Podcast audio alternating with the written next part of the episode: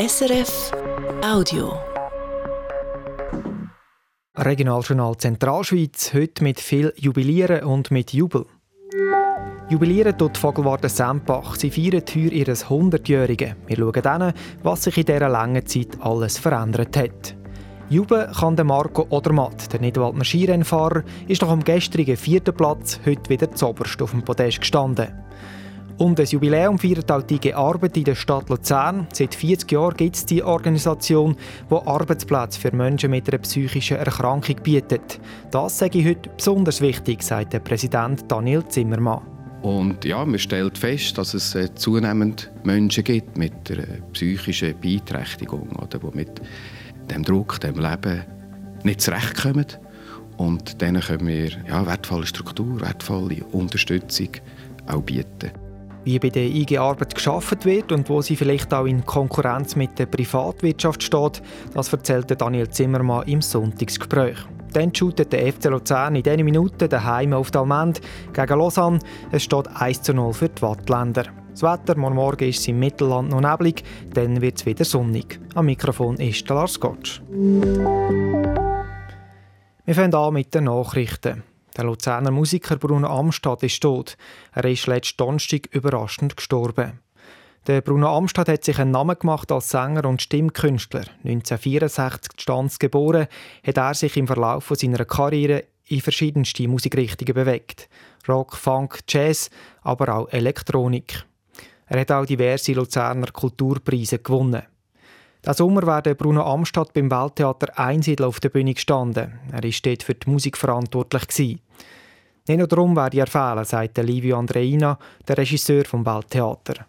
Ja, der Bruno ist so ein eigenwilliger Musiker, der in allen Sparten hat, kann er, hat er seinen Beitrag können leisten, sei das Ethnik, Rock, Folkmusik, wunderbar. Und er ist ja einer von der für mich von der wichtigsten Obertonsänger auch in der Schweiz, wo manchmal mit seiner, Archaik ganz schamanische Klänge hat können auf die Bühne zaubern und mit dem geht einfach eine ganz wichtige musikalische Stimme verloren. Der Bruno Amstadt werde trotz im Tod präsent sein beim Welttheater zu Einsiedeln. Viele Musik habe ich auch schon geschrieben, die können sie übernehmen, sodass die Musik in seinem Sinn bleibe. Letztes Jahr haben sich gut 300 Luzernerinnen und Luzerner selber angezeigt bei den Steuerbehörden. Das sind rund 100 weniger als noch im Vorjahr, wie die Staatskanzlei am Freitag mitteilt hat. Wer zu Luzern Steuern hinterzieht, kann sich selber anzeigen und wird so beim ersten Mal nicht bestraft, muss aber die Steuern nachzahlen. Im Jahr 2023 haben der Kanton Luzern, die Gemeinden und der Bund durch die Selbstanzeigen rund 3,3 Millionen Franken eingenommen. Vogelwarte Sempach die kann das Jahr ihres 100-jährigen feiern. Gegründet wurde ist sie im April 1924 als sogenannte Beringungszentrale. Mit dem Ziel herauszufinden, wie sich die Vögel im Alpenraum bewegen und wo sie durchziehen. Der Gründer Alfred Schifferli hat das am Anfang alleine und ehrenamtlich gemacht. Seither ist viel gegangen. Mittlerweile ist die Vogelwarte eine international bekannte Forschungs- und Beobachtungsstation. Bis heute geblieben ist der Grundgedanke, mehr über die Vogelwelt herauszufinden. Für das Jubiläumsjahr sind verschiedene Veranstaltungen geplant. Der Auftakt ist das Wochenende mit einer Tagung für die über 2000 ehrenamtlichen Mitarbeitenden der Vogelwarte. Ihnen haben wir den Start ins Jubiläumsjahr widmen, sagt Livio Rey, Mediensprecher der Vogelwarte. Die unterstützen uns bei Zählungen, äh, bei Beringungsaktionen. Die sind sehr aktiv im Feld und ohne die wertvolle Arbeit von diesen Freiwilligen könnten Vogelwarten wirklich nur einen Bruchteil von ihrer Arbeit machen. Und die Tagung dient eigentlich dazu, den Leuten zu zeigen, was wir mit ihren Daten, die sie uns liefern, machen. Und es ist eigentlich auch ein Merci sagen für die grosse Arbeit, die sie eigentlich das ganze Jahr ehrenamtlich leisten. Ohne die Freiwilligen können die Vogelwarte nie in dem Ausmaß und auf dem Niveau forschen, wie sie es macht. Der Alex Moser von der SRF Musikwelle hat noch ein bisschen genauer wissen, warum die Vogelwarte vor 100 Jahren gegründet worden ist und wie sie sich seither entwickelt hat. Sein Stück, das hören wir uns an. Seit die Menschheit gibt, gibt es auch die Vogelwelt. Aber erst vor 100 Jahren hat man gemerkt, dass die Menschen für die Vögel zum Problem werden.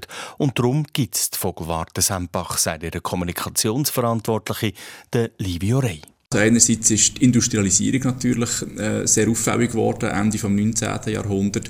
Und das hat natürlich auch Zerstörung mit sich gebracht vor Natur. Und schon dann haben sich äh, verschiedene Leute angefangen interessieren für die Natur und eben für den Naturschutz. Das kann man auch weltweit sehen. Das ist wirklich das Ende 19. Anfang 20. Jahrhundert ist wirklich sehr entscheidend gewesen für viele grosse Naturschutzorganisationen. Manche Vogelart gäbe es wahrscheinlich nicht mehr, wenn sich diesmal nicht auch Leute für den Vogelschutz eingesetzt hätten.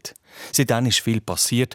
Aus der Beringungsstation ist der Forschungsort Vogelwarte Sempach mit über 150 Angestellten geworden. Das sind natürlich verschiedene äh, bahnbrechende äh, Forschungen, die man da gemacht hat, beispielsweise mit Radar, also wo man mit Radargeräten, mit grossen äh, ja, Satellitenschüsseln schon fast äh, im, im Alpenraum und in verschiedenen Wüsten hat die Vögel, der Vogelzug erforscht. Der Vogelzug ist bis heute wichtig für die Vogelwarte Sempach. In der Forschung ist sie weltweit führend, wenn es um besonders kleine GPS-Verfolgungsgeräte geht. Die GPS-Tracker, die die Vogelwarten in die ganze Welt verschickt, kann man sogar als Singvögel anmachen. Das hat man früher nicht können. Man hat nur GPS-Sender auf Störch und Adler äh, und ähnlich grosse Vögel können, können montieren und mittlerweile kann man auch über das Zugverhalten der kleinen Singvögel mehr erfahren und das ist wirklich faszinierend, wenn man sieht, dass die Vögel einfach bis auf 6000 Meter Höhe fliegen, dass sie wirklich innerhalb von wenigen Tagen tausende Kilometer zurücklegen. Es ist aber nicht nur der Vogelzug, der die Vogelwarten interessiert, es ist die Gesamtheit der Vogelwelt und da gehört auch dazu, dass sich die Tiere wohlfühlen in der Schweiz. Auch hier haben wir geschaut, was man für die Vögel machen können, sagt Livio Rey. Nachher hat man langjährige Monitoringdaten gemacht, insbesondere zu überwinternden Wasservögeln. Und das hat nachher auch zur Schaffung von Schutzgebieten geführt. Man hat zusammen mit Landwirten äh, Gebiete aufgewertet und das sind äh, jetzt ja wirklich sehr wertvolle Landschaften geworden. Aber die spendenfinanzierte Stiftung hat noch viel zu tun. Den Vögeln in unserem Land geht es nämlich weniger gut, als man denkt. Also dort sehen wir wirklich bei vielen Arten einen grossen Nachholbedarf, eben äh, sehr viele bedrohte Arten im Vergleich zu anderen europäischen Ländern. Und dort braucht es noch mehr, auch von der Politik her, dass dort die Vögel auch bei uns wieder gut herumfliegen können. Die Vogelwarte Sempach bleibt darum auch nach 100 Jahren eine wichtige Stimme für die Vogelwelt in der Schweiz. Der Alex Moser über die 100-jährige Geschichte der Vogelwarte Sempach. In dem Jubiläumsjahr sind noch weitere Veranstaltungen geplant, unter anderem Tage der offenen Tür im Herbst oder ein Jubiläumskonzert im KKL zu Luzern. Zum Sport und da gerade zum Spiel FC Luzern gegen Lausanne Sport, wo die Minute läuft. Es steht aktuell 1 zu 0 für Lausanne. Seit wenigen Minuten läuft die zweite Halbzeit. Für Lausanne getroffen hat Kali Sene bei einem Penalty in der 20. Minute. Die Wattländer haben das Spiel bis jetzt über weite Strecken dominiert. Luzern spielt seit der siebten Minute in der Unterzahl, weil der Niki Belocco eine rote Karte kassiert hat. Und schon gewinnt er wieder. Der Nidwaldner Skirennfahrer Marco Odermatt ist im heutigen zweiten Super-G zu Garmisch am schnellsten gefahren. Das nachdem er gestern das Podest knapp verpasst hat. Das erste Mal seit langem. Gestern noch hat er die Strecke kritisiert, weil sie sulzig, also zu weich war. Heute hat es anders ausgesehen, hat Marco Odermatt nach dem Rennen gesagt. In der Nacht ist es kälter geworden und der Schnee härter. Ja, es ist sicher eben die klare Nacht. Ich war nicht sicher, ob das wirklich noch der Schnee so gut kompakt kann werden durch das Salz von gestern und äh, ist aber wirklich äh, man hat auf der Besichtigung ab dem ersten Tor gemerkt, das ist äh, ein Herd, das ist breit ein Herd. Äh, ja, super geschaffen worden hier und die klare Nacht hat natürlich geholfen, dass, äh, dass wir heute ein ganz anderes Rennen hatten. Der heutige Sieg ist der 9. für Marco Odermatt in diesem Winter und insgesamt seine 33. Weltcup-Sieg.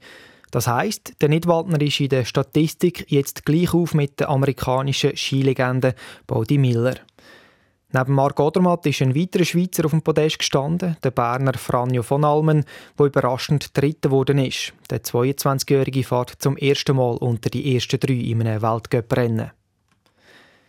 Eine super Leistung hat heute auch die Langläuferin Nadine Fendrich gezeigt. Die Luzernerin ist im Skatingrennen über 20 Kilometer mit Massenstart Dritte geworden. Im Weltcup im Goms im Kanton Wallis. Die 28-Jährige holt sich damit ihren 10. Weltcup-Podestplatz. Ihre Paradedisziplin ist eigentlich der Sprint. Der dritte Platz von heute ist darum umso beeindruckender. Entsprechend zufrieden ist sie nach dem Rennen. Gewesen.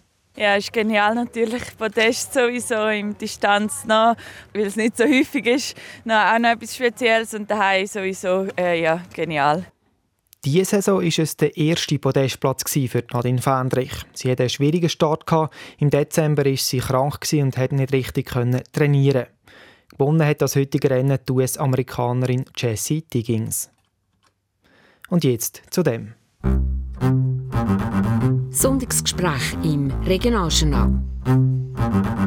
Wir reden mit Gästen über Aktuelles, wo noch Fragen offen sind, über Hintergründe oder Themen, wo wir einfach mehr wissen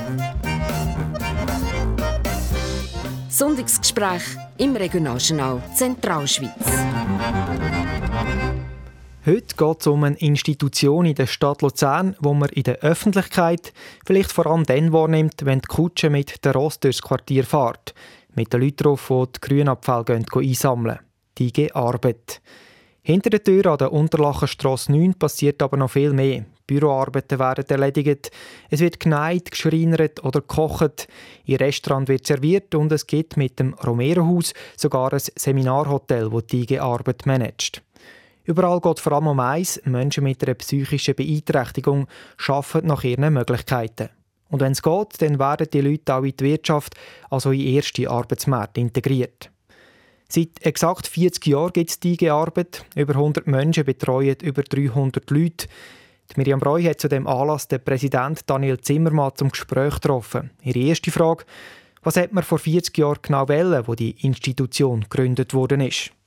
Ja, entstanden vor 40 Jahren genau aus dem äh, Bedürfnis von, von Menschen, die durch die äh, sozialen Maschen fallen, wo wir überzeugt sind, dass wir denen durch eine Struktur geben auch helfen kann, dass das auch ganz eine wichtige soziale Aufgabe darstellt.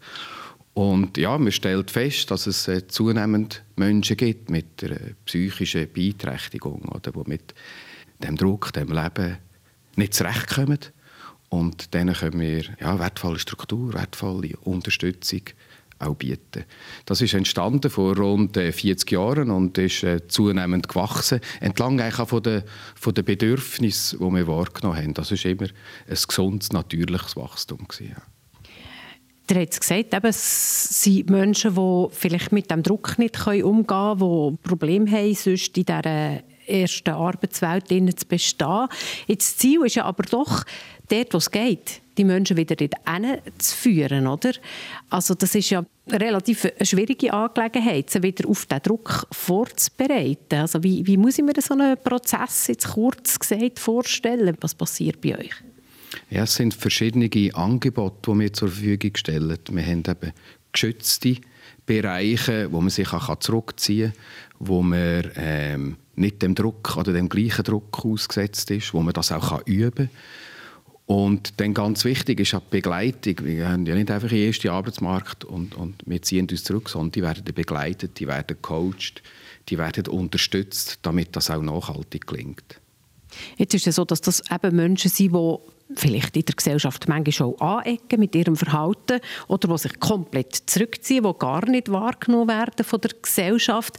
Das ist stelle ich mir vor, anders, weder, äh, wenn wir, ähm, sagen wir jetzt, eine Rollstuhlfahrerin oder äh, jemand mit einer geistigen Beeinträchtigung probiert zu begleiten. Die Mitarbeiter, unsere Klientel, die haben natürlich eine Unberechenbarkeit. Die können nicht oder funktionieren nicht gleich und auf das muss man können Rücksicht nehmen und auch richtig und adäquat reagieren. Unseren Mitarbeitenden sieht man ja oft Beeinträchtigung nicht an und äh, gleichwohl ist das enorm wichtige und auch, finde ich, gesellschaftlich sehr, sehr eine wertvolle Arbeit und für uns alle, auch im Vorstand, natürlich auch der Geschäftsleitung, wie der Fachperson, auch Motivation, sich für diese Menschen einzusetzen. Wird es eigentlich nicht immer schwieriger, auch die Menschen auf diesen Druck in, der ersten Arbeitswelt äh, vorzubereiten, weil der ja auch stetig zunimmt oder es zumindest so wahrgenommen wird von vielen Leuten, dass es immer wie, wie schwieriger wird. Also ist das auch immer eine schwierigere Aufgabe, äh, die Menschen vorzubereiten auf, auf das? Also es ist sehr eine anspruchsvolle Aufgabe, aber wir stellen schon fest, dass ähm, so die Sinnhaftigkeit zunimmt in den Unternehmen und das Verständnis, einen, einen Beitrag zu leisten zur Integration von Menschen mit äh, Beeinträchtigung. Und das spielt uns natürlich enorm zu. Das Verständnis ist da und das zweite Element ist auch ein Fachkräftemangel, wo äh, bei den Unternehmungen, wo wir äh, äh, zusammenarbeiten, auch auf mehr Verständnis stoßen und auch das Bedürfnis wahrnehmen, dass man da Menschen auch mit Beeinträchtigung kann integrieren und aufnehmen im ersten Arbeitsmarkt. Und wie häufig gelingt so eine Integration? Das ist jetzt noch eine schwierige Frage, wie häufig das, das gelingt. Also mir wäre jetzt nicht eine ein, ein Auswertung bekannt in, in einem Prozentsatz, wie viel das gelingt und wie viel nicht gelingt. Ich glaube, woran machen wir den Erfolg fest, ist eigentlich ja die Frage. Oder? Und wenn wir diesen Menschen Struktur geben und das vielleicht im ersten Arbeitsmarkt nicht funktioniert, haben wir da auch Möglichkeiten, sie wieder aufzunehmen und ihnen eine, eine sinnvolle Arbeit zu geben und eine Struktur. Aber es geht nicht in dem Sinn ein, ein, ein Zielwert oder so, wo man, wo man erreichen will. Ich glaube, das ist in dieser, dieser Tätigkeit, die wir zur Verfügung stellen, die wir anbieten, wäre das auch nicht sinnvoll. Das wäre die falsche Kennzahl in dem Sinn, um den Erfolg von unserer Tätigkeit zu messen. Wenn ich mir jetzt so eine Eingliederung vorstelle im ersten Arbeitsmarkt, wo könnten die zum Beispiel sein? Was für eine Branche? Was, also ist das ganz unterschiedlich? Oder gibt es schon so, dass man kann sagen ja, so in diesen Branchen funktioniert es vielleicht einfacher oder können wir sie besser darauf vorbereiten? Da gibt es ja, tatsächlich verschiedene Branchen. Eine, die sich äh, gut eignet und auch regelmäßig stattfindet, ist im Bereich der Gastronomie. Aber auch in, in kaufmännischen Tätigkeiten ist das äh, sehr oft möglich, wo wir ja auch Ausbildungen anbieten, wo man bei uns auch kann, äh, Abschlüsse machen kann, die dann eben für den ersten Arbeitsmarkt eine gute oder wichtige Voraussetzung darstellen. Und dort kommt aber dann manchmal, kann ich mir vorstellen, wieder Digitalisierung in die Quere oder sieht man da so ein einen gewissen Druck, dass genau in diesem Bereich eben auch wieder äh, solche Stellen wegfallen, also im ersten Arbeitsmarkt? Kann so sein, kann ein Druck entstehen, kann aber auch Chancen bieten. Gerade Digitalisierung und die Fähigkeiten, die Mitarbeiter mitbringen, ähm, können durchaus auch äh, gute Opportunitäten darstellen. Wie ist das eigentlich jetzt, äh, das Verhältnis zu der Privatwirtschaft? Also ein Stück weit zumindest steht er ja auch so ein bisschen in einer Konkurrenz zu der Privatwirtschaft mit den Dienstleistungen, die ihr zum Beispiel anbietet. Wie erlebt ihr die Konkurrenzsituation? Gibt es denn überhaupt? Ja, die gibt es. Und ich finde es auch sehr, sehr spannend an der IG Arbeit, dass wir so die Balance auch haben von, von einer sozialen Tätigkeit, aber wir stehen auch in der Wirtschaft und haben auch das betriebswirtschaftliches äh, Rational, das wir verfolgen. Ja, es gibt so, so Konkurrenzsituationen, beispielsweise im Gastronomiebereich. Wir sehen uns aber weniger konkurrenzierend, sondern vielmehr ergänzend und suchen da auch Angebote, Dienstleistungen, die in der Privatwirtschaft auch als ergänzend wahrgenommen wird, wo unsere KMU oder Unternehmungen gar nicht mehr können erbringen Verschiedene Dienstleistungen rund um Büroservice oder in der Schreinerei ein Nischen, ein Nischenangebot oder in einem Kartenatelier, ein Rahmenatelier. Das sind schon eher ergänzende Tätigkeiten.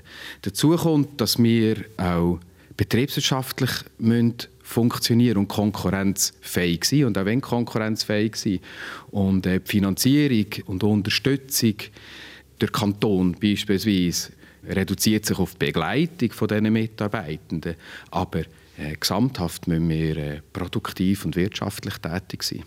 Aber wenn jetzt zum Beispiel gerade darum geht, sagen wir, dass man jetzt ein externes Gastroangebot hat oder eine Hotellerie oder so, oder? Wie, wie läuft das? Also kommen da die, die Institutionen auf euch zu oder seid ihr also quasi in einem offenen Bewerbungsverfahren in Konkurrenz auch mit der Privatwirtschaft oder wie ist das? Ja, das ist schon. Das ist grundsätzlich offen. Wir stoßen aber auch auf Verständnis, weil durch unsere Tätigkeit der erste Arbeitsmarkt ja auch wieder davon profitiert, wenn wir Menschen unterstützt und begleitet, auch am ersten Arbeitsmarkt wieder Fuß zu fassen. Von dem profitiert ja eben gerade auch der erste Arbeitsmarkt. Und von dem her stoßen wir mit unseren Dienstleistungen eigentlich auf sehr positive Resonanz. Auf der einen Seite eben, seid ihr eine soziale Institution, ihr werdet auch zum Teil subventioniert für eure Arbeit, die ihr macht, aber zum Teil müsst ihr ja das Geld auch selber verdienen. Jetzt, wie viel wird selber erwirtschaftet? Also wir haben äh, zum einen äh, geschützte Arbeitsplätze, die äh, finanziert werden durch zuweisende Stellen, wie beispielsweise äh, die Invalidenversicherung. Und das ist ein geschlossener Markt. Und äh, der Rest ist eigentlich in einem freien Markt. Und der subventionierte Teil oder umgekehrt der eigene Wirtschaftungsgrad der IG-Arbeit ist rund 60 Prozent wenn man so die Entwicklung anschaut, die Zahlen anschaut äh, im Bereich von psychischen Erkrankungen, dann sieht man, die Kurve die zeigt nach oben. Also euch wird die Arbeit sicher nicht ausgehen, aber trotzdem ist bisschen die Frage, wie groß kann die IG-Arbeit noch werden, wie groß wird sie noch werden? Es ist schon so, dass wir auch denken, dass die IG-Arbeit auch in Zukunft braucht wird. Idealerweise braucht es ja die gar nicht mehr, aber ich glaube, wenn man da die Entwicklungen anschaut, äh, ist sie wichtiger denn je. Wir haben äh, keine ähm, übermäßigen Wachstumsambitionen. Wir versuchen, unsere Dienstleistungen in hoher Qualität zur Verfügung zu stellen, haben hier eine gute Zusammenarbeit mit den zuweisenden Stellen und da ist äh, Dienstleistung im Vordergrund und nicht das Wachstum. Sagt Daniel Zimmermann, er ist der Präsident vom Vorstand der IG Arbeit. Das 40-Jahr-Jubiläum wird das Jahr auch gefeiert mit verschiedenen Veranstaltungen. Ein Update zum Spiel FC Luzern gegen Lausanne. Die Luzerner sind nach wie vor hinten drin. Es steht immer noch 1 zu 0 für Lausanne. Sie hören das Regionaljournal Zentralschweiz. Es ist wenige Minuten vor der 6. Zeit für die Wetteraussichten mit dem Christoph Segrist von SRF Meteo. Schon in der Nacht ist es nicht ganz wolkenlos. Manchmal gibt es ein paar Schleierwochen, die durchziehen. Morgen ist es zuerst mal neblig im Mittelland. Die Obergrenze ist bei etwa 500 bis 600 Meter, aber er löst sich recht gut auf. Dann ist es sonnig, aber nicht wolkenlos. Auch morgen hat es immer wieder mal Schleierwochen, die durchziehen. Die Temperaturen: Schweiz 6 Grad, Stanz und Zug 7 Grad, Luzern und Altdorf 8 Grad und Andermatt hat 9 Grad. Am Dienstag hat es immer wieder mal dickere Wolkenfelder, dann kommt die Sonne wieder vor. Es hat nur wenig Nebel und die paar wenigen Nebelbänke die lösen sich schnell auf. Die Temperaturen steigen auf 9 Grad. Und jetzt schauen wir noch zurück auf die wichtigsten Meldungen von dem Wochenende. Der Luzerner Stimmkünstler Bruno Amstad ist tot. Am Donnerstagabend ist er überraschend verstorben. Das bestätigt ein Arbeitskollege auf Anfrage. Der Bruno Amstad war in diesem Sommer beim Welttheater Einsiedel auf der Bühne gestanden. Er war dort für die Musik verantwortlich. Gewesen. Die Vogelwarte Sembach feiert heuer ihr 100-Jahr-Jubiläum. Geplant sind verschiedenste Veranstaltungen. Der Auftakt gemacht hat das Wochenende eine Tagung für die über 2000 ehrenamtlichen Mitarbeitenden der Vogelwarte. Beim Nidwaldner Skirennfahrer Marco Odermatt hat gestern eine Serie gerissen. Er ist zum ersten Mal seit zwölf Super-Skirennen nicht mehr auf dem Podest gestanden. Beim Weltcup zu Garmisch ist er Vierter geworden. Beim heutigen Super-G hat er dann schon wieder gewonnen. Eine gute Leistung hat heute die Luzerner Langläuferin Nadine Fendrich gezeigt. Beim Weltcup zu Goms im Wallis ist sie im Skatingrennen über 20 km Dritte geworden. Ihre zehnte Weltcup-Podestplatz. Und beim Spiel FC Luzern gegen Lausanne steht es 1 zu 1 unentschieden. Der FC Luzern konnte in der 62. Minute ausgleichen, obwohl er in Unterzahl spielt. Getroffen hat Pius Dorn. Es bleiben noch gut 20 Minuten zu spielen. Das war vom Regionaljournal Zentralschweiz für heute. Wir sind morgen Morgen zurück. In der Technik ist der Benny Rösli. Am Mikrofon verabschiedet sich der Lars Gottsch.